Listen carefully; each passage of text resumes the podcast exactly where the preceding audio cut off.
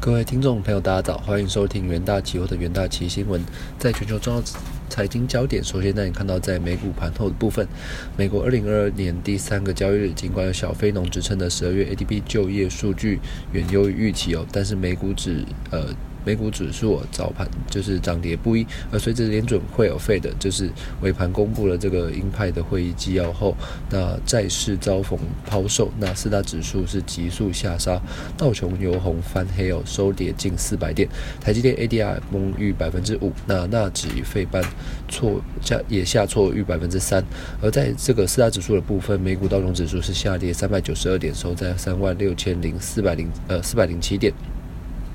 纳斯达克指数是下跌五百二十二点，收在一万五千一百点。那标普百指数是下跌九十二点，收在四千七百点。非城半导体指数则是下跌一百二十九点，收在三千八百七十九点。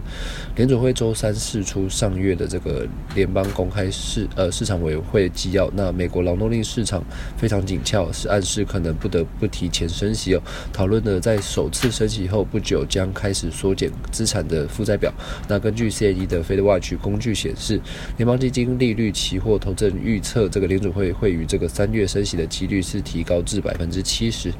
那富国银行周周三也表示哦，随着去年股市强劲上涨之后，那预测今年市场更趋于动荡。预计标普将在这个夏季回落百分之十左右，那投资者应该为未来的数月内股市回档做好准备。而截稿前，根据霍普金斯大学的即时统计，全球确诊数已飙破二点九七亿例，死亡数是突破五百四十六万例，全球一百八十四个国家地区接种超过九十二点二九亿的这个。二九亿剂的这个疫苗，而在这个国际新闻的部分，新加坡政府周三表示，为因这个新冠肺炎疫情的发展，需要进一步接种加强针哦，以维持这个完全接种疫苗的状态，以应对这个 Omicron 的变种病毒。那卫生部在周三也一份声明表示说，从这个二月十四日起，十八岁以上的这个人接种第二剂疫苗之后，有两百七十天可被视为完成呃完全接种的状态。接下来应该在有这个五约五个月开开始接种这个加强针来维持这一状态。而他们卫生部也表示，在初次完全接种后，应不晚于两百七十天内打。这个 mRNA 的疫苗加强针，这也代表，如果说过去是打非 mRNA 的疫苗的国民哦，加强针也必须是这个 mRNA 的疫苗。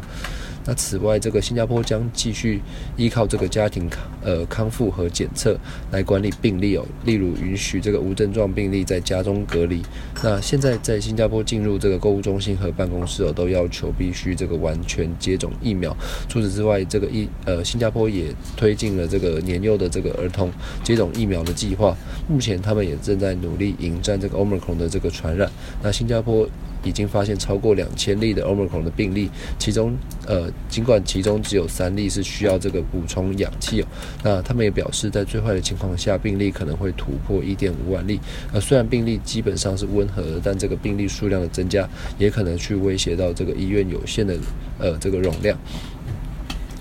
那这个在台股在台呃，接下来进入三分钟听股期的单元。那首先带您看到，在这个中环的部分，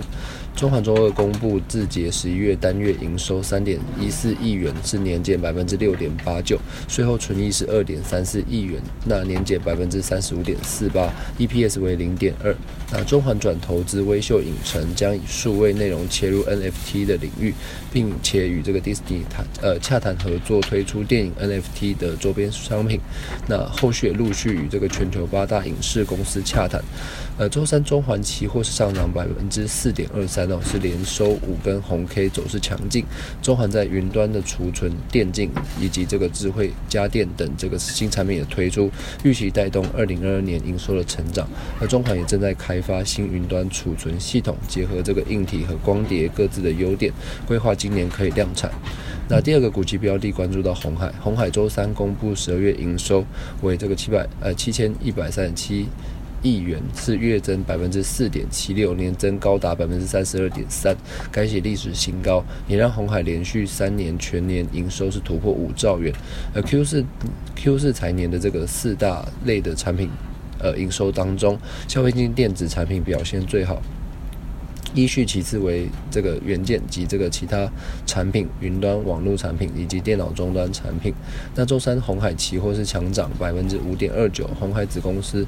华汉获得谷呃 Google 入股，那强攻元宇宙的商机，也带动红海同步走阳。此外，市场也看好这个云端网络需求，其中来自云端服务供应商的这个伺服器，全年仍预期双位数的成长，有利期价后市的走阳。而第三个股期标的关注到日月光。那封测龙头日月光控股二零二一年的营运表现亮眼，推估十二月营收仍渴望维持五百亿元以上的这个高档水准，全年营收渴望突破五千六百亿元，创下全年营收历史的新高。那去年全球半导体产业供应链在这个新冠肺炎疫情的冲击之下，市场封测供给吃紧将延续至近年，那因而受的。呃，因而受惠的这个日月光今年营收预估维持强劲的表现。周三日月光期货上涨百分之四点一九，是站稳十日均线，并收这个长红 K 棒。今年第一季预估订单仍会有季节性的调整，可能会有小幅拉回的情况，但相对过去同期的表现仍相对亮眼。那以上呢就是今天重点新闻的整理，也谢谢各位的收听，我们明天元大期新闻再见。